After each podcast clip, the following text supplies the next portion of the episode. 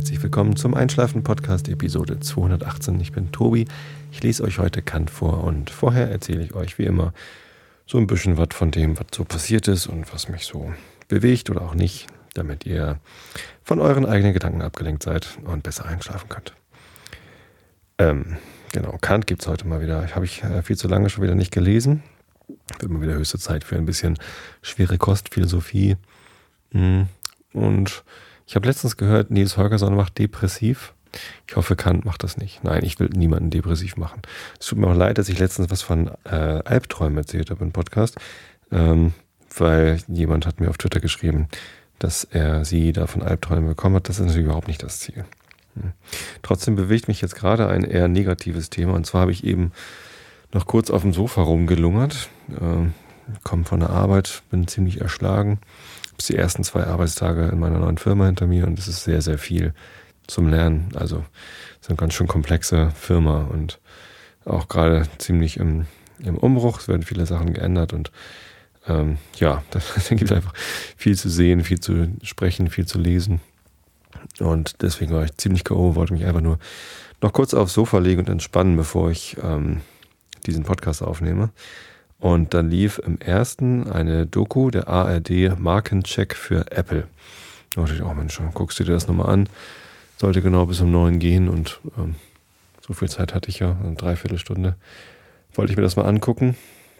Und da haben sie die Marke Apple auf vier Sachen äh, geprüft. Ähm, einerseits, ob es infiziert, dann, ob es einfach ist, dann, ob Apple sein Geld wert ist und ähm, als letztes, ob Apple fair ist zu seinen Mitarbeitern und Lieferanten. Und ja, ich meine, man hätte sich das vorher schon ausdenken können, wie das ausgeht.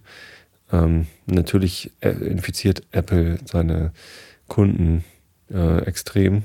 Und die haben da so Tests gemacht im MRT, Magnetresonanztomographen oder wie das Ding heißt. Ähm, und tatsächlich, wenn man den Leuten Apple-Produkte zeigt, dann werden Gehirnregionen aktiv, die äh, zum Wiedererkennen und Bewerten von emotionalen Gesichtern zuständig sind und nicht wie bei Samsung-Produkten ähm, die ähm, Gehirnregionen, die für Entscheidungen und, und Nachdenken zuständig sind. Das ist also ein sehr emotionales Produkt.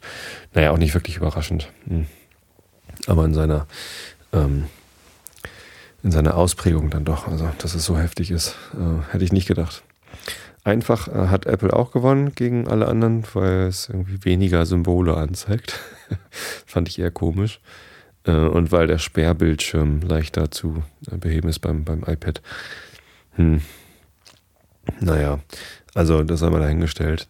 Ich bin natürlich irgendwie technikaffin, habe Informatik studiert und beschäftige mich seit meinem, was weiß ich, irgendwie achten Lebensjahr oder so oder zehnten Lebensjahr mit Computern. Ich weiß gar nicht, wann hatten wir unseren ersten C64 damals. Da war ich auf jeden Fall noch in der Grundschule. Und ähm, seitdem beschäftige ich mich mit Computern und das war also noch in den 80ern, äh, Anfang der 80er. Und ja, ich ähm, traue mir schon einiges zu mit technischen Geräten. Also war, wie gesagt, auch lange Zeit Programmierer und ja, so ein Samsung-Telefon oder das, äh, das Nexus von, von LG, was ich jetzt neuerdings habe, das ist keine wirkliche Herausforderung für mich. Obwohl die auch manchmal Dinge tun, die ich nicht verstehe. Zum Beispiel geht mein Nexus manchmal beim Musikhören einfach aus. Oder beim Hörbuch oder Podcast hören. Zum Beispiel habe ich heute Morgen auf dem Weg zur Arbeit habe ich ähm, den äh, Dingsbums Podcast, Sternzeit Podcast von NDR gehört. Da gibt es jeden Tag eine neue Episode, die sind immer so zwei, drei Minuten lang. Ich glaube, die sind sogar genau zwei Minuten lang. Das ist ja Radio. Bei Radio muss ja immer alles eine feste Länge haben. Und ähm, da ist mir schon wieder passiert, was mir die letzte Zeit häufiger passiert ist. Und zwar geht mitten während des Abspiels, egal ob das jetzt mit Winamp, ich bin ja, ich benutze Winamp auf meinem Handy äh, mit dem Google-Betriebssystem Android. Das ist total merkwürdig, dass ich das tue, aber naja, ich benutze halt ganz gerne Winamp. Ähm, und ähm, ähm, äh, ob ich das benutze oder meinen Podkicker Pro, mein, meine Podcatcher-App, mit der ich zum Beispiel ähm, heute Morgen auf dem Hinweg den Sternzeit-Podcast und auf dem Rückweg habe ich Kastenfisch und, ähm, und ein bisschen Raumzeit gehört. Übrigens, Kastenfisch, absolute Empfehlung. Äh, in seiner neuesten Episode erzählt er, wie man Grünkohlchips macht. Ich dachte zuerst, der Episodentitel Grünkohlchips äh, wäre irgendwie so, so, ein Witzwort. Irgendwie. Weil ich mir nicht vorstellen konnte, dass es wirklich Chips geben soll, die aus Grünkohl hergestellt werden. Aber gibt's. Äh, und es, es gibt eine, eine Sound- Einspielung, beziehungsweise er isst einfach diese Grünkohlchips und raschelt damit rum und die, die klingen tatsächlich verdammt knusprig. Äh, und er sagt, die sind lecker, der Herr Kastenfisch. Und ähm, ja, das, also, lieber Marco, da hast du mir ein Floh ins Ohr gesetzt. Also, das werde ich auf jeden Fall nachkochen, backen, das Rezept. Und äh, also hört euch das mal an. Kastenfisch, äh, der neue Koch-Podcast für, für Profis, würde ich mal sagen. Ne? Hobbykoch ist ja für Hobbys. Nein, der macht ja auch total abgefahrene Sachen, ähm, die ich mir selber nicht zutrauen würde. Ähm, aber der Kastenfisch, der hat da ein ganz tolles Rezept rausgehauen. Ist auch sehr einfach. Werde ich auf jeden Fall nachmachen.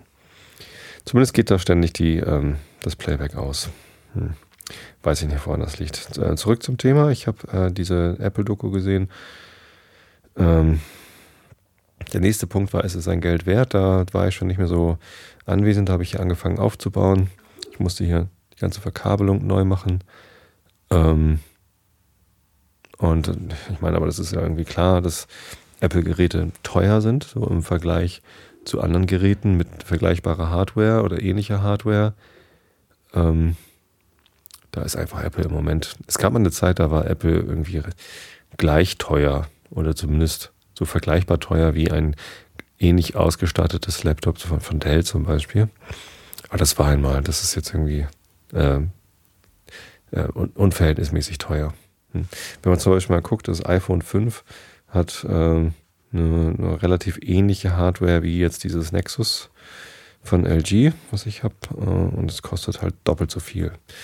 Ja, okay, die Kamera im äh, iPhone 5 ist ein bisschen besser. Hm, dafür ist das Display vom LG ein bisschen größer. Äh, eigentlich geben die sich nicht viel, aber der, der Preisunterschied, also ich habe 350 Euro gezahlt für das 16 äh, Megabyte äh, Nexus. 16 äh, Gigabyte natürlich. Ähm, und das iPhone mit 16 Gigabyte. Könnt ihr selber nachgucken, was das kostet. Hm. Ohne Vertrag natürlich. Ja, aber der letzte Punkt äh, in dieser Doku, der hat mich tatsächlich äh, ziemlich, ziemlich betroffen gemacht. Und zwar haben sie da dann berichtet aus den Zuliefererfirmen in China und äh, Shanghai. Äh, Foxconn heißt der eine Betrieb und QSMC oder so. Äh, der andere. Und ja, das sind irgendwie, das sind unmenschliche Arbeitsbedingungen, zu denen die da arbeiten müssen. Da ähm, berichten die Arbeiter, dass sie jeden Tag arbeiten, also keinen Tag frei haben, jeden Tag zwölf Stunden arbeiten. Dann ist man also nach so einer Zwölf-Stunden-Schicht ist man so fertig, dass man dann nichts mehr anderes macht, außer arbeiten und schlafen. Vielleicht ein bisschen essen. Schlafen wollen die aber bestimmt auch nicht gerne machen, weil die haben dann mal so ein, so ein Arbeiterlager. Was anderes fällt mir das. Also es halt, die haben Wohnheim gesagt, aber eigentlich ist es so ein Lager, wo irgendwie ähm, ja gammelige, enge Zimmer mit lauter Stockbetten und irgendwie eine Kleiderstange, wo man seine Sachen hinhängen kann. Und im Nebenraum irgendwie so eine Waschecke irgendwie. Das äh, hat mich tatsächlich so ein bisschen an die Konzentrationslager aus dem Dritten Reich erinnert. Das ist äh, erschreckend. So. Und dann kriegen sie da nicht mal Geld für, sondern es ist auch noch ähm, zu wenig, um irgendwie ähm, da einen, einen, einen Lebensunterhalt sinnvoll zu bestreiten. Also die müssen sich da irgendwie noch die Butter vom Brot sparen. Ja, ähm, das, das möchte man eigentlich nicht. Produkte benutzen, die, die so hergestellt worden sind. Tja, Apple. Hm. Jetzt habe ich gerade in der neuen Firma, für die ich jetzt arbeite, bei BigPoint, einen neuen Arbeitsrechner bekommen und das ist ein Apple. Ich konnte wählen zwischen einem ThinkPad, heißen die so, ehemals IBM, jetzt heißen die, glaube ich, anders. Ähm, Lenovo, oder? Lenovo hat auch die Laptop-Sparte von, von IBM da ausgegründet bekommen oder was weiß ich denn. Zumindest ähm, hätte es halt einen, Windows-Laptop oder einen, einen Mac-Laptop geben können. Dann habe ich einen Mac genommen, weil ich halt zu Hause auch einen Mac habe, jetzt seit irgendwie knapp zehn Jahren und gut mit denen zurechtkommen. Und ich, ich mag das Betriebssystem, Mac OS 10 mag ich sehr gern. Ich habe da meine Tools, mit denen ich hier den Podcast bearbeite und streame und so. Und ähm, vor allem gibt es eine, eine Shell, also eine Eingabeaufforderung, sagt man äh, auf DOS, die DOS-Eingabeaufforderung. Ähm, die, ist unter Windows schon immer ein Witz gewesen. Man kann mit der Shell unter Windows nichts machen. Äh, auf dem Mac kann man damit alles machen. Also es ist halt ein Unix-Betriebssystem darunter, äh, Unix ähnlich, also ein Darwin-Kernel. Und ähm, tja, man kann natürlich auch auf einem Windows-Rechner ähm, entweder Linux installieren, dann hat man das da auch, aber hat dann allen möglichen anderen Schnickschnack nicht. Also zum Entwickeln äh, mache ich das gern. Ich habe ja auch letztens erzählt, ich habe mir hier für zu Hause einen neuen Windows-PC gekauft, weil für privat ist mir Apple einfach im Moment deutlich zu teuer und ich brauchte neue Hardware, damit ich äh, die Fotos, die da aus meiner Kamera rauskommen, auch irgendwie sinnvoll bearbeiten kann und auch mal wieder entwickeln kann. Ja, da läuft jetzt halt irgendwie ein Windows mit einem, mit einem Linux äh, Virtual Machine Dingsbums drauf. VirtualBox heißt das. Und damit komme ich eigentlich auch ganz gut klar. Aber ja, ja, Linux ist halt immer noch hakelig. So, das ist irgendwie. Das erste Linux habe ich installiert 1995 auf meinem ersten PC damals. Ich habe ja angefangen zu studieren Informatik 1994 und hatte damals noch gar keinen eigenen PC. Den habe ich mir erst dann ein Jahr später kaufen können und habe dann aber gleich irgendwie mit Linux gearbeitet. Damals hatte SUSE noch nicht mal Versionsnummern. Ähm, und damals war Linux sehr, sehr hakelig. Ich musste mir auf dem, auf dem Rechner meines Studienkollegen im, im Wohnheim in Wedel, was übrigens jetzt im Vergleich zu dem, was ich da heute im Fernsehen gesehen habe, ein sehr schönes Wohnheim ist, ähm, ein Linux-Kernel kompilieren, den ich dann irgendwie per, äh, den habe ich dann per Diskette auf meinem Rechner gebootet und dann per LAN das Linux installiert. So machte man das damals. Ähm, wenn man es mal genau überlegt, heute bootet man halt von CD oder vom Stick und installiert dann per Internet, nicht per LAN, sondern per DSL seinen Scheiß Linux. Ja, geht auch. Äh, eigentlich gar nicht so großartig anders. Tja, ähm, aber der Kernel ist mal ein bisschen, bisschen äh, einfacher geworden. Man braucht keinen selbstgebackenen Kernel mehr. Das ist doch ganz gut. Ja, aber hakelig ist es immer noch. Also allein schon die Darstellung von Schriften auf Linux-Rechnern ist immer irgendwie nicht so geil wie auf einem Windows- oder einem Mac-Rechner. Hm. Und wenn man sich dann OpenOffice installiert, dann sieht auch alles komisch aus. Also es geht alles auf dem Linux-Rechner. Aber für was anderes als für Entwickeln oder, oder, oder Soundbearbeitung, nee, nicht mal Soundbearbeitung würde ich auf dem Linux-Rechner machen wollen eigentlich. Hm, dann lieber ein Audacity auf dem Windows-Rechner. Ja, wie auch immer. Aber hm, ich weiß natürlich auch nicht, wie jetzt LG seine Sachen fertigt. Wahrscheinlich sind die auch nicht viel freundlicher zu ihren Mitarbeitern. Ich weiß es nicht, aber ähm, das macht einen schon so ein bisschen nachdenklich, wenn man solche Dokumentationen sieht. Ja, man sollte insgesamt keine Dokumentation gucken. Ne? Das ist irgendwie immer deprimierend. Das ist eine Dokumentation über Arbeitsbedingungen in äh, ostasiatischen äh, Technologieherstellerfirmen sind oder ob das Dokumentationen über Essen sind. So, mal irgendwie, also jedes Mal, wenn man irgendwie eine Dokumentation über Fleischherstellung in äh, ja, industriellem Zeitalter sieht, da wird mir so schlecht, dass ich eigentlich immer Vegetarier werden will, aber ich kann nicht. Man kann nicht. Ich, ich, ich will nicht Vegetarier werden. Also ich will schon, aber ich kann nicht. Fleisch ist einfach viel zu lecker. Und irgendwie, ich könnte nicht ohne Fleisch leben. Ohne Apple könnte ich leben, aber ohne Fleisch nicht.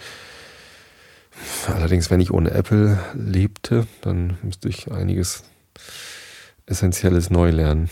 Zum Beispiel äh, mit welchem Programm ich diesen Stream für euch bereitstellen kann. Äh, das könnte ich aber eigentlich mal machen. Eigentlich könnte ich das mal machen. Eigentlich könnte ich es mal lernen. Und dann meine Apple-Geräte verkaufen. Oder wegschenken. Oder was weiß ich. Apropos verschenken. Äh, also die Apple-Rechner werde ich jetzt erstmal nicht verschenken. Aber was ich äh, verschenkt habe, äh, sind zwei Sachen letztens auf Twitter. Und zwar habe ich äh, eine Milchaufschäumkanne verschenkt. Die haben wir mal bei, äh, bei Chibo, so eine TCM Glaskanne mit so einem Stempelsystem da. Äh, eigentlich so ähnlich wie eine French Press. Nur halt, dass bei der French Press, also einer Kaffeemaschine, äh, ist der Stempel so, dass man quasi das Kaffeemehl runterdrückt.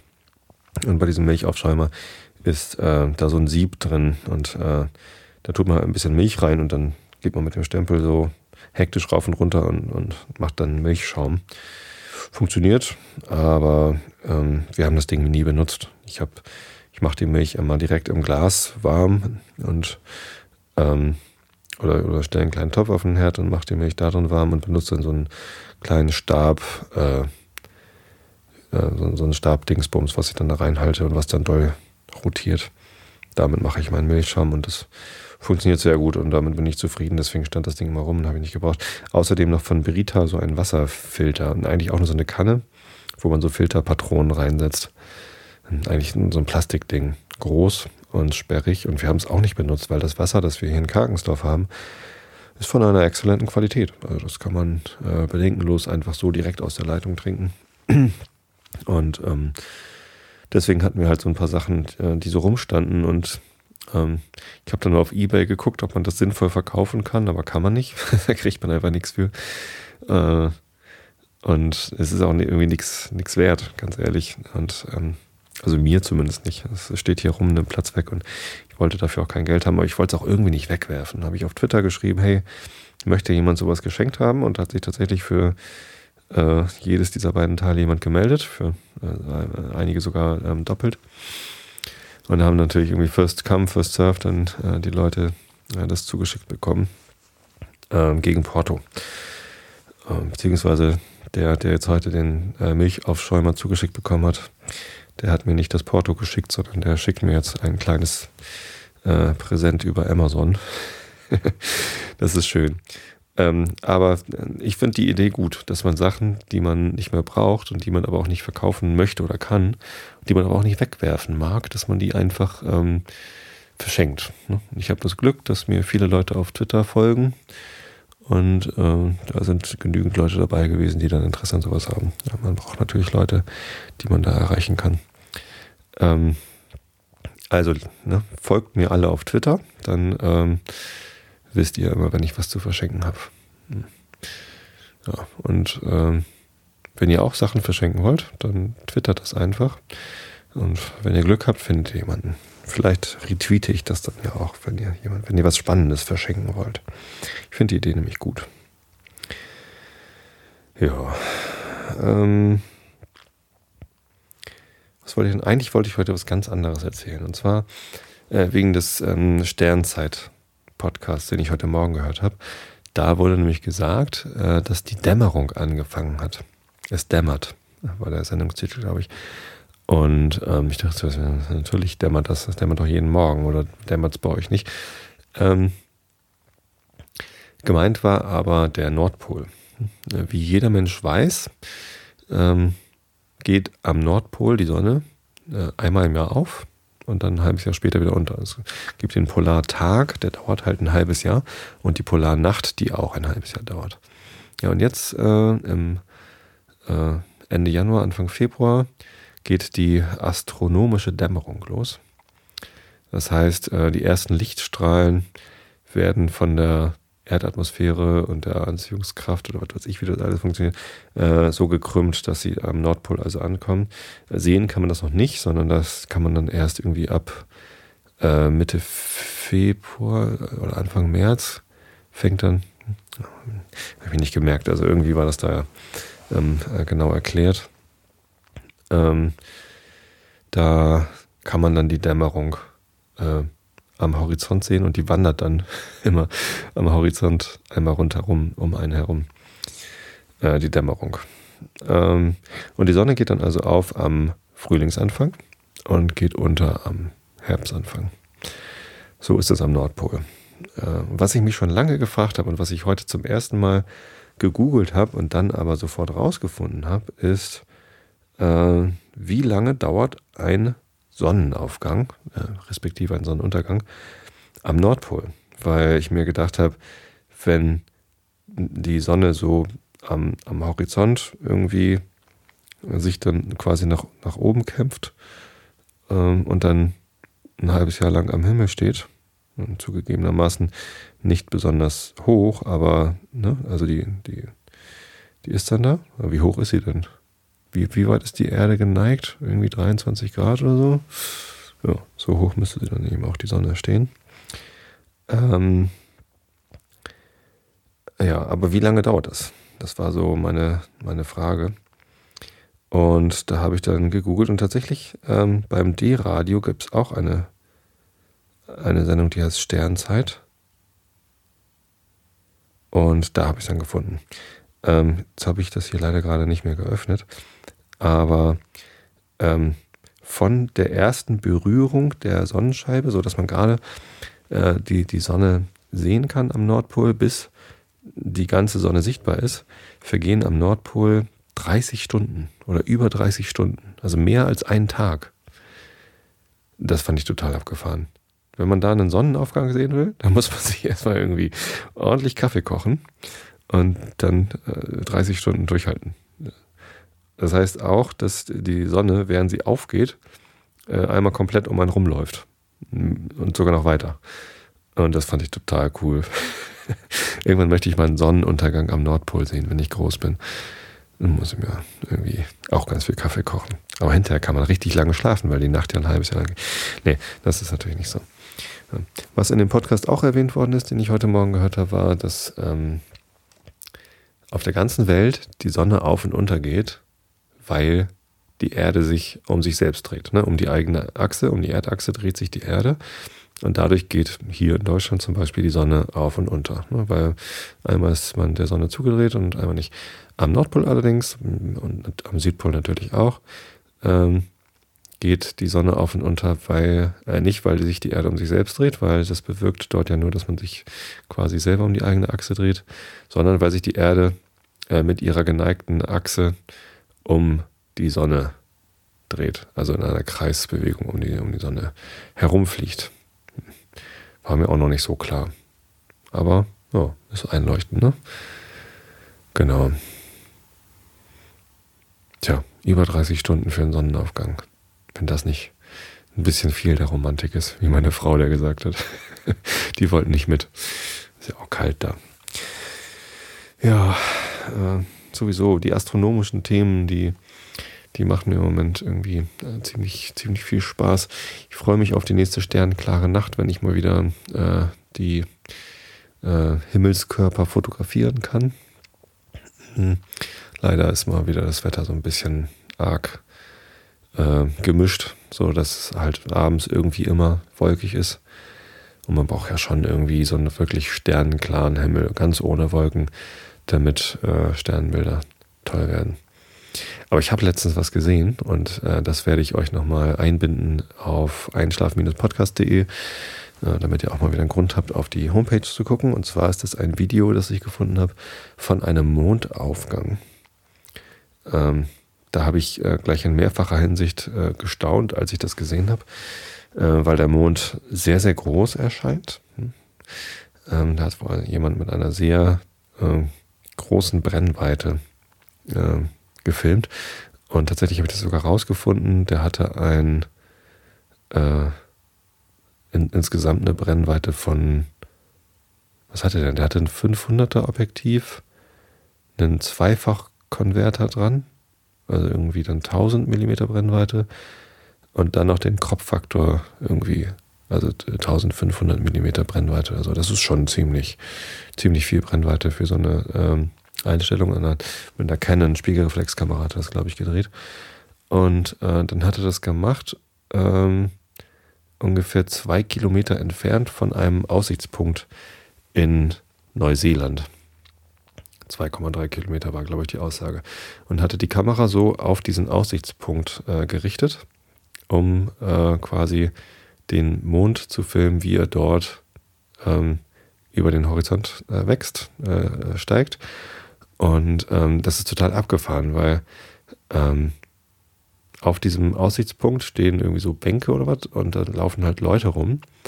Und man kann diese Leute so silhouettenartig sehen wie sie da stehen und irgendwie, was weiß ich, was die da machen, wo die hingucken. Wahrscheinlich gucken sie sich auch den Mondaufgang an, wobei ich nicht glaube, dass es einen extra Aussichtspunkt in Neuseeland für den Mondaufgang gibt. Wahrscheinlich äh, kann man von diesem Punkt aus irgendwas anderes gut sehen. Aber das sieht halt total abgefahren aus, weil dieser Film, man sieht so äh, fast formatfüllend oder zumindest zu, zur Hälfte oder zum Drittel formatfüllend ähm, den Mond, wie er so aufsteigt und dann sieht man vor dem Mond silhouettenartig relativ groß diese Menschen. Ich meine, das ist zwar irgendwie zweieinhalb Kilometer entfernt dort oder 2,3, ähm, aber halt mit dieser riesen Brennweite äh, sehen die, die Menschen so aus, als wären die halt irgendwie so ein Drittel so groß wie der Mond. Oder ich weiß, also äh, die Größenverhältnisse jetzt mal nicht ganz ernst nehmen. Äh, aber das sieht total abgefahren aus. Also da, da habe ich zuerst an einen, an einen, äh, einen Trickfilm gedacht. Aber ich glaube, das ist einfach tatsächlich gefilmt. Und er hat auch dann noch beschrieben, wie er das alles gemacht hat und dass er genau äh, diesen Film schon mal geplant hatte, als der Mond gerade sehr, sehr dicht an der Erde dran war. Da hat zwar leider nicht geklappt. Ich glaube, dass auch echt schwierig ist, das dann so hinzukriegen. Ähm, und ja. Und worüber ich auch noch gestaunt hat bei diesem Film war, ähm, wir hier in Deutschland sind es gewohnt, dass äh, sowohl die Sonne als auch der Mond, wenn die aufgehen, dann wandern die so nach oben, aber dann auch immer gleich schon nach, äh, nach rechts so rüber, ne? an, an, auf die Südseite des Himmels. Das ist auf der Südhalbkugel natürlich andersrum. Ja, Habe ich da überhaupt nicht drüber nachgedacht gehabt, aber der Mond steigt nicht nach rechts, sondern nach links oben auf und äh, wandert dann wahrscheinlich dann über die Nordseite des Himmels. Das war überraschend, fand ich. Das sah total ungewohnt aus. Ich bin das irgendwie, ich bin da völlig drauf getrimmt, dass ähm, wenn Sachen am, am Horizont dann äh, aufgehen, dann wandern die so nach, nach oben und dann rechts. Außer man guckt ganz weit im Norden, äh, dann drehen die halt irgendwann so um. ja, ihr wisst schon, was ich meine. Ähm, wenn man mal den Mond aufgehen sieht oder zuguckt oder Sonnenaufgang zuguckt, dann drehen die immer gleich nach rechts ab. Oder? Ist doch so. Ja, im Hochsommer sieht man das kaum, ne, weil dann die, die Sonne relativ hoch hinaufsteigt. Aber im Winter sieht man das sehr deutlich bei der Sonne. Ja, das waren so die Sachen, die ich euch erzählen wollte. Das mit Apple wollte ich euch eigentlich gar nicht erzählen, weil das irgendwie hat mich das so runtergezogen. Ähm, nicht, weil ich jetzt irgendwie ein schlechtes Gewissen habe, dass ich Apple-Produkte benutze, sondern weil mir die Leute einfach tierisch leid tun, die da, die da arbeiten müssen. Und das wir natürlich nicht unterstützen. Hm. Aber ähm, das mit dem 30-stündigen Sonnenaufgängen, das wollte ich euch nicht vorenthalten. Ich werde auch gleich nochmal nachgucken, wie lange das genau war. Ich könnte es auch eigentlich genau jetzt machen. Vielleicht hat das ja jemand aus dem Chat schon gemacht. Weil, wie ihr wisst, sende ich ja. Ähm, wo ist denn der Chat? Da ähm, sende ich ja live, wenn ich hier aufnehme. Vielleicht hat ja eben gerade mal jemand ähm, gegoogelt. Oh, nee, hat er nicht. Ähm, wenn, man, wenn man in Google eingibt, wie lange dauert ein Sonnenaufgang am Nordpol? Mache ich mal eben. Wie? Da. Dann findet man als ersten Hit den D-Radio. Deutschlandfunk. Sonnenaufgang. Da müsste es doch eigentlich stehen. Ja, sage und schreibe gut 30 Stunden. Genauer steht es da gar nicht. Ich dachte, es stimmt noch genauer da. Na gut. Ja, jetzt habe ich euch damit auch nochmal gelangweilt. Sternzeit Radio äh, hier, Deutschlandfunk, vom 19.03.2009. Sonnenaufgang am Nordpol. Ja. Gut, dann würde ich sagen, lese ich euch noch ein bisschen Kant vor, oder? Ich werde immer wieder gefragt, wie es denn bei Bigpoint ist, ähm, ob ich nicht mal was über meinen neuen Job erzählen könnte. Ähm, kann ich euch noch nichts erzählen. Ähm, ich war jetzt erst zwei Tage da. Es ist alles noch sehr, sehr neu für mich. Es ist äh, sehr viel zu lernen. Ähm, ich möchte nochmal anmerken, im äh, Chat letztens, also nicht hier im Einschlafen-Podcast-Chat, sondern ich mache ja noch den äh, Realitätsabgleich äh, bei Vrind mit Holger Klein. Dort im Chat hat jemand irgendwie, als ich dann gesagt habe, ich arbeite jetzt bei Bigpoint, gesagt, äh, das sei kein guter Arbeitgeber. ähm, ich möchte euch einfach bitten, äh, überlegt euch gut, was ihr, äh, was, wie ihr euch äußert in der Öffentlichkeit. Auch dieser Chat äh, ist, eine, ist eine Art von Öffentlichkeit. Man muss immer gut überlegen, wie man, wie man selber dastehen will, wie man andere Leute dastehen lassen will und wie man selber dastehen will. Und wenn man in der Öffentlichkeit über, über jemanden lästert, sei es nun eine Person oder eine Firma, dann, ähm, dann sollte man das äh, gut überlegen, wie man, wie, man, wie man selber dann dasteht. Und ähm, ich habe jetzt schon sehr viele coole Leute bei Big Point kennengelernt, nette Leute, sehr fähige Leute, ähm, kompetent. Und ähm, da, da sind, ja, entstehen einfach für mich immer relativ schnell gute, gute Bindungen. Und ähm, ich würde einen Teufel tun und äh, irgendwas Schlechtes über, über irgendeinen meiner, meiner Arbeitgeber sagen, weil ich einfach über niemanden ähm, in der Öffentlichkeit schlecht herziehen will. Also das mache ich einfach nicht. Das gehört sich nicht. Ich, äh, ähm, also wenn ihr jetzt erwartet, dass ich über Xing lästere, weil ich nicht mehr bei Xing arbeite, dann habt ihr euch äh, äh, geschnitten. Nee, wie heißt das denn? Äh, seid ihr schief gewickelt? Äh, sowas mache ich nicht. Äh, darüber hinaus ist Xing tatsächlich ein, ein sehr guter Arbeitgeber. Also das sage ich jetzt nicht nur, weil ich, weil ich höflich sein will, sondern weil ich davon überzeugt bin, dass Xing ein ordentlicher Arbeitgeber ist, der sich um seine Mitarbeiter kümmert. Ähm, man kann dort sehr viel lernen und findet auf jeden Fall äh, sehr, sehr nette Kollegen vor. Und ähm, eben auch kompetente Kollegen. Macht Spaß, da zu arbeiten. Ja. Das gleiche gilt auch für Comedia, mein Arbeitgeber vorher. Ja, so genug äh, darüber. Ähm, also erwartet hier bitte keinen äh, äh weder ähm, Lobhudeleien äh, die unbegründet sind, noch, ähm, noch unbegründete oder, oder, oder ätzende Kritik. Sowas mache ich nicht, das gehört sich nicht. Und ich wünsche mir das auch äh, von euch in euren Kommentaren und im Chat, dass, dass sowas nicht vorkommt. War nur einer. Hm, ich will euch nicht alle in Sippenhaft nehmen. Ich wollte es euch nur sagen, wie ich mich dabei fühle. Das fühlt sich nicht gut an. Also auch äh, jetzt bei Arbeitgebern, mit denen ich überhaupt nichts zu tun hätte, ähm, macht man nicht. Ne? Gut. Vielleicht darüber dann mal im Realitätsabgleich was, wie man denn äh, so in der Öffentlichkeit sich äußert ähm, zu, zu Leuten. Worüber ich durchaus was erzählen werde, ist, ähm, wie wir da arbeiten, sobald ich das rausgefunden habe. ja, und, äh, das erzähle ich ja immer gern, so Arbeitsmethoden und Prozesse und so. Bei Xing äh, haben wir da sehr viel drin investiert und uns auch äh, coachen lassen und schulen lassen in Sachen ähm, agile Produktentwicklung und auch Design Thinking und alles Mögliche, was man heutzutage so äh, State of the Art nennt. Und ähm, da war Xing auch relativ weit vorne dabei, dann letztendlich, ähm, was User-Tests angeht und User-Interviews und ähm, Discovery-Phasen von neuen Produkten und so. Ähm, da kann ich einfach bei BigPoint noch überhaupt nichts äh, drüber sagen.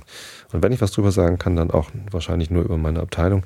Ich hoffe, dass ich auch in die anderen Abteilungen, da wo die eigentlichen Spiele entwickelt werden, äh, auch was sagen kann. Ich bin ja in der Abteilung, wo ähm, technische Unterstützung für alle anderen Abteilungen äh, gebaut wird oder zum Beispiel ähm, äh, die Plattform heißt es. Also technisch, technische Unterstützung, die für alle Spiele gleich sein muss oder für Marketing, Business Development und sowas alles. Tech Planning hieß die Abteilung bis vor kurzem. Hm, warum auch immer. Ähm, aber wie gesagt, da ist noch einiges im Fluss und ich äh, muss mich erst noch einfinden. So, genug darüber. Jetzt lese ich euch vor und zwar von meinem Kindle. Ah, an dieser Stelle vielleicht nochmal ein Tipp. Wenn ihr gerne lest und noch kein E-Book habt und mit der Anschaffung eines E-Books äh, ähm, ähm, schwanger geht, euch also einen, einen Reader anschaffen wollt, ähm, den Kindle kann ich empfehlen. Das ist ein schönes Gerät. Ähm, Im Gegensatz zu anderen Produkten ähm, tut er genau das. Äh, halt, man kann sich Bücher angucken, also man kann dort drauf nicht Spiele spielen. Es ist zwar ein Webbrowser drin, aber den, der taucht nicht so wirklich viel. Äh, der Shop ist ganz gut integriert. Also man kann Amazon Bücher kaufen. Das kann man machen. Aber ansonsten ist er halt zum Lesen da. Der ist nicht zum Spielen, nicht zum Twittern, nicht zum Skypen, äh, äh, nicht zum Surfen, sondern zum Lesen. Äh, wenn ihr sowas kaufen wollt, dann macht das heute. Hm? Also das ist natürlich jetzt äh, schwierig für alle, die das aus der, aus der Dose hören. Aber wenn ihr hier live dabei seid, dann geht jetzt auf amazon.de und äh, schaut mal, weil dort gibt es heute im Angebot den Kindle Wi-Fi, also dieses kleinste Modell, das kostet normalerweise 79 Euro, heute 59 Euro habe ich gesehen. Also ein Tipp äh, für alle, die hier gerade live zuhören oder die heute Abend noch ähm, runterladen und jetzt noch nicht eingeschlafen sind. Ähm, überlegt euch, ob ihr so ein Ding haben wollt. Falls ihr es sowieso haben wolltet, gibt es das heute für ein Zwanni günstiger. Und ich, ich bin begeistert. Seitdem ich das Ding habe, lese ich wieder viel mehr als vorher. Ähm, auch in der Bahn und so. Weil man kann einfach alle Bücher, die man irgendwie gerade lesen will oder schon gerade liest, kann man immer dabei haben. Und dann genau das aufschlagen, was man lesen will. Und ähm, ich habe das Gerät äh, nur mit Wi-Fi, ohne 3G, also ohne Handy-Netzwerk, äh, sodass ich ähm, auf ein WLAN angewiesen bin, um Bücher runterzuladen. Aber ich habe ja an meinem Handy habe ich äh, das Handy-Netzwerk und ich kann mein Handy zu einem WLAN-Hotspot machen. Das geht ja mittlerweile sogar mit iPhones. Ähm, Tethering nennt sich das. Ähm, so dass ich mein Kindle über das Handy auch jederzeit unterwegs ins Netz bringen kann zum Sachen runterladen. Ja. Und ähm, ja, das kann man zum Beispiel machen, um sich eine Leseprobe runterzuladen. Leseproben auf dem Kindle sind auch eine ganz tolle Sache. Ähm, für alle Bücher, die man kaufen kann, kann man sich auch eine Leseprobe zuschicken lassen. Und die sind teilweise ganz schön umfangreich. Also ich habe mir mal eine zuschicken lassen von einem englischen Buch, das ich in einer Buchhandlung für 23 Euro gesehen hatte. Und dann habe ich geguckt, hm, was kostet das auf dem Kindle? Oh, nur 7 Euro. Hm. Englische Bücher scheinen auf dem Kindle also deutlich günstiger zu sein als, als Papier. Ähm, und davon habe ich mir dann mal die ähm, Leseprobe ähm, geholt und die war wirklich äußerst umfangreich. Also viele, viele Seiten, die ich dann in der Bahn lesen konnte. Ja, ihr merkt schon, ich bin Kindle-Fan, ich hatte es schon mal erwähnt und heute äh, mache ich sogar kostenlos Werbung für Amazon Kindle, obwohl ich, äh, ja, nichts davon habe. Aber ihr habt was davon. Hm, Wäre schön, wenn Amazon mich da sponsern würde. Tun sie aber nicht. ich habe auch nie gefragt. Ähm, habe letztens, ne, das letzte jetzt, bevor ich äh, anfange vorzulesen, ähm, einen Vergleich gesehen. Und zwar war das Reingewinn äh, der Firma Apple und Reingewinn der Firma Amazon. Beides große Firmen mit sehr viel Umsatz. Amazon hat wahnsinnig viel Umsatz, aber macht nur einen Bruchteil des Gewinns von Apple. Apple macht einen unglaublich großen Gewinn. Ja, kein Wunder, ne? wenn sie irgendwie ein iPhone herstellen können für, also ich, da war heute so die Vermutung, dass die Arbeitskosten, um ein iPhone herzustellen, irgendwie äh, 6 Euro sind umgerechnet. Ähm, Material kostet natürlich auch noch was und was man dann auch bedenken muss, die Entwicklung von dem Ding war bestimmt auch teuer und so weiter und so fort, aber irgendwie, ich glaube, die Gewinnspanne bei so einem iPhone sind einfach mal mehrere hundert Euro. Und das ist natürlich was anderes hier, diese Kindles. Ähm, 59 Euro, die Herstellung von so einem Kindle ist bestimmt auch äh, nicht so besonders teuer. Aber es sind eben, es können gar nicht mehrere hundert Euro sein, weil das Ding keine mehrere hundert Euro kostet. Ja. Naja, und äh, das, das große Geschäft von Amazon sind natürlich äh, die ganzen Bücher und andere Sachen, die man da kaufen kann. Ähm, die Longtail-Geschichte, dass man einfach bei Amazon alles kaufen kann, jedes Buch. Und ähm, gab mal so eine Aussage von, von einem Amazon, war das ein Chef oder keine Ahnung was, Jeff Bezos, dass sie heute mit Büchern, die sie gestern nicht verkauft haben, mehr Umsatz gemacht haben als äh, mit Büchern, die sie heute nicht verkauft haben, war gestern. Also äh, die, die Bücher, äh, für, mit denen sie den Umsatz für einen Tag machen, die spielen am nächsten Tag schon wieder keine Rolle mehr. Das ist einfach äh, der Grund dafür ist, ähm, dass Amazon pro Tag einfach sehr, sehr, sehr, sehr, sehr viele verschiedene Artikel verkauft. Also vor allem bei Büchern war das so.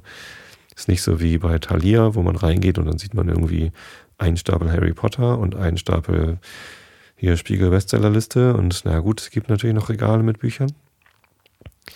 Aber die verkaufen halt sehr, sehr viele gleiche Bücher pro Tag. Ähm, und Amazon verkauft halt einfach sehr, sehr viele unterschiedliche Bücher pro Tag. Ja, machen sie halt nicht so viel Gewinn, ne? Ja, das ist dann so. Ähm, gut. Da habe ich aber keine konkreten Zahlen und auch keine Quelle. Ich hoffe, ihr glaubt mir das einfach so. So, ich bin müde. Meine Stimme ist belegt. Ich hoffe, dass diese Erkältungszeit bald vorbei ist. Das ist ja echt nicht so geil irgendwie, ne? Irgendwie ständig ist man irgendwie ange, angeschlagen. Ich bin auch schon wieder auf Antibiotikum. Weil, ähm, ja, ich war mit den Kindern beim Arzt und dann habe ich dem gesagt, oh, ich hatte letztens Antibiotikum und habe schon wieder irgendwie Halsschmerzen, Ohrenschmerzen. Und da habe ich das kurz angeguckt und gesagt, hier, nimm dieses Antibiotikum, das ist besser. Jetzt habe ich also schon wieder eins. Ähm, es wirkt auch so, also Halsschmerzen, Ohrenschmerzen sind weg. Aber ja, ihr hört es an meiner Stimme, ne? So richtig sauber ist das alles nicht. Gut, nichtsdestotrotz trotz lese ich euch jetzt Kant vor. Ja, wir sind immer noch bei 41 Prozent. Ich hatte letztes Mal wieder mitten im Kapitel aufgehört. Ähm, ich hoffe, ich bin hier noch an der richtigen Stelle und habe nicht aus Versehen weitergedrückt. Äh, ein Satz, an dem wir niemals gezweifelt haben, war der letzte Satz, den ich vorgelesen habe. Und ähm, da geht es jetzt weiter. Also Augen zu und zugehört wenn wir unter bloß intelligiblen Gegenständen diejenigen Dinge verstehen, die durch reine Kategorien ohne alles Schema der Sinnlichkeit gedacht werden, so sind dergleichen unmöglich, denn die Bedingung des objektiven Gebrauchs aller unserer Verstandesbegriffe ist bloß die Art unserer sinnlichen Anschauung, wodurch uns Gegenstände gegeben werden und wenn wir von der letzteren abstrahieren, so haben wir, so haben die ersteren gar keine Beziehung auf irgendein Objekt. Ja, wenn man auch eine andere Art der Anschauung als diese unserer sinnliche ist, annehmen wollte, so würden doch unsere Funktion zu denken in Ansehung derselben von gar keiner Bedeutung sein. Verstehen wir darunter nur Gegenstände einer nicht sinnlichen Anschauung, von denen unsere Kategorien zwar freilich nicht gelten und von denen wir also gar keine Erkenntnis, weder Anschauung noch Begriff jemals haben können, so müssen Numena in dieser bloß negativen Bedeutung allerdings zugelassen werden, da sie denn nichts anderes sagen als, dass unsere Art der Anschauung nicht auf alle Dinge, sondern bloß auf Gegenstände unserer Sinne geht, folglich ihre objektive Gültigkeit begrenzt ist und mithin für irgendeine andere Art Anschauung und also auch für Dinge als Objekte derselben Platz übrig bleibt aber alsdann ist der Begriff eines Numenons problematisch. Das heißt, äh, die Vorstellung eines Dinges, von dem wir weder sagen können, dass es möglich, noch dass es unmöglich sei, indem wir gar keine Art der Anschauung als unsere sinnliche kennen und keine Art der Begriffe als die Kategorien, keine von beiden aber einem außersinnlichen Gegenstand angemessen ist. Wir können daher das Feld der Gegenstände unseres Denkens über die Bedingungen unserer Sinnlichkeit darum noch nicht positiv erweitern und außer den Erscheinungen noch Gegenstände des reinen Denkens, das heißt Numina, annehmen, weil jene keine anzugebende positive Bedeutung haben. Denn man muss von den Kategorien eingestehen, dass sie allein noch nicht zur Erkenntnis der Dinge an sich selbst zureichen und ohne die Data der Sinnlichkeit bloß subjektive Formen der Verstandeseinheit, aber ohne Gegenstand sein würden. Das Denken ist zwar an sich kein Produkt der Sinne und sofern durch sie auch äh, nicht eingeschränkt, aber darum nicht sofort von eigenem und reinen Gebrauche, ohne Beitritt der Sinnlichkeit, weil es alsdann ohne Objekt ist. Man kann auch das Numenon nicht ein solches Objekt nennen, denn dieses bedeutet eben den problematischen Begriff von einem Gegenstande für eine ganz andere Anschauung und einen ganz anderen Verstand als der unsrige, der mithin selbst ein Problem ist. Der Begriff des Numenon ist also nicht der Begriff von einem Objekt, sondern die unvermeidlich mit der Einschränkung unserer Sinnlichkeit zusammenhängende Aufgabe, ob es nicht von jener ihrer Anschauung ganz entbundene Gegenstände geben möge, welche Frage nur äh, unbestimmt beantwortet werden kann, nämlich, dass, weil die sinnliche Anschauung nicht auf alle Dinge ohne Unterschied geht, für mehr und andere Gegenstände Platz übrig bleibe, sie also nicht schlechthin abgeleugnet in Ermangelung eines bestimmten Begriffs, aber da keine Kategorie dazu tauglich ist, auch nicht als Gegenstände für unseren Verstand behauptet werden können. Der Verstand begrenzt demnach die Sinnlichkeit, ohne darum sein eigenes Feld zu erweitern, und indem er jene warnt, dass sie sich nicht anmaße, auf Dinge an sich selbst zu gehen, sondern lediglich auf Erscheinung, so denkt er sich einen Gegenstand an sich selbst, aber nur als transzendentales Objekt, das die Ursache der Erscheinung mithin selbst Nichterscheinung ist und weder als Größe noch als Realität noch als Substanz und so weiter gedacht werden kann, weil diese Begriffe immer sinnliche Formen erfordern, in denen sie einen Gegenstand bestimmen wovon also völlig unbekannt ist, ob es in uns oder auch außer uns anzutreffen sei, ob es mit der Sinnlichkeit zugleich aufgehoben werden oder, wenn wir jene wegnehmen, noch übrig bleiben würde. Wollen wir dieses Objekt Numenon nennen, darum weil die Vorstellung von ihm nicht sinnlich ist, so steht dieses uns frei. Da wir aber keine von unseren Verstandesbegriffen darauf anwenden können, so bleibt diese Vorstellung doch für uns leer und dient zu nichts, als die Grenzen unserer sinnlichen Erkenntnis zu bezeichnen und einen Raum übrig zu lassen, den wir weder durch mögliche Erfahrung noch durch den reinen Verstand ausfüllen können. Die Kritik dieses reinen Verstandes erlaubt es also nicht, sich ein neues Feld von Gegenständen außer denen, die ihm als Erscheinungen vorkommen können, zu schaffen und in intelligible Welten sogar nicht einmal in ihren Begriff auszuschweifen. Der Fehler, welcher hierzu auf die allerscheinbarste Art verleitet und allerdings entschuldigt, obgleich nicht gerechtfertigt werden kann, liegt darin, dass der Gebrauch des Verstandes wieder seine Bestimmung transzendental gemacht und die Gegenstände, das heißt mögliche Anschauungen, sich nach Begriffen, nicht aber Begriffe sich nach möglichen Anschauungen als auf denen allein ihre objektive Gültigkeit beruht, richten müssen. Die Ursache hiervon aber ist wiederum, dass die Aperzeption und mit ihr das Denken von aller möglichen bestimmten Anordnung der Vorstellung vorhergeht.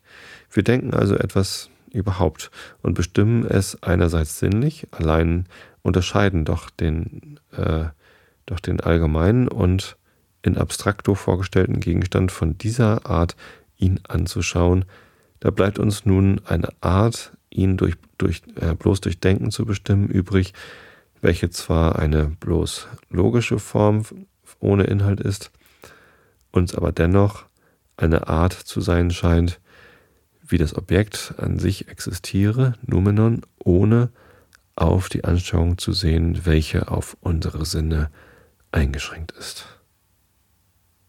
Huh. Immer noch nur 41 Prozent. Aber jetzt ist hier gerade ein Absatz, drei Sternchen, was auch immer das bedeutet. Und ähm, ja, ich bin durch, ich bin müde, ich muss ins Bett. Ich mache euch jetzt diesen Podcast fertig und wünsche euch ähm, hiermit eine schöne Woche. Ähm, seid schön artig, macht keinen Quatsch.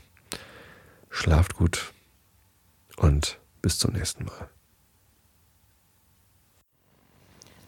Das war der Einschlafen-Podcast von und mit Tobi Bayer.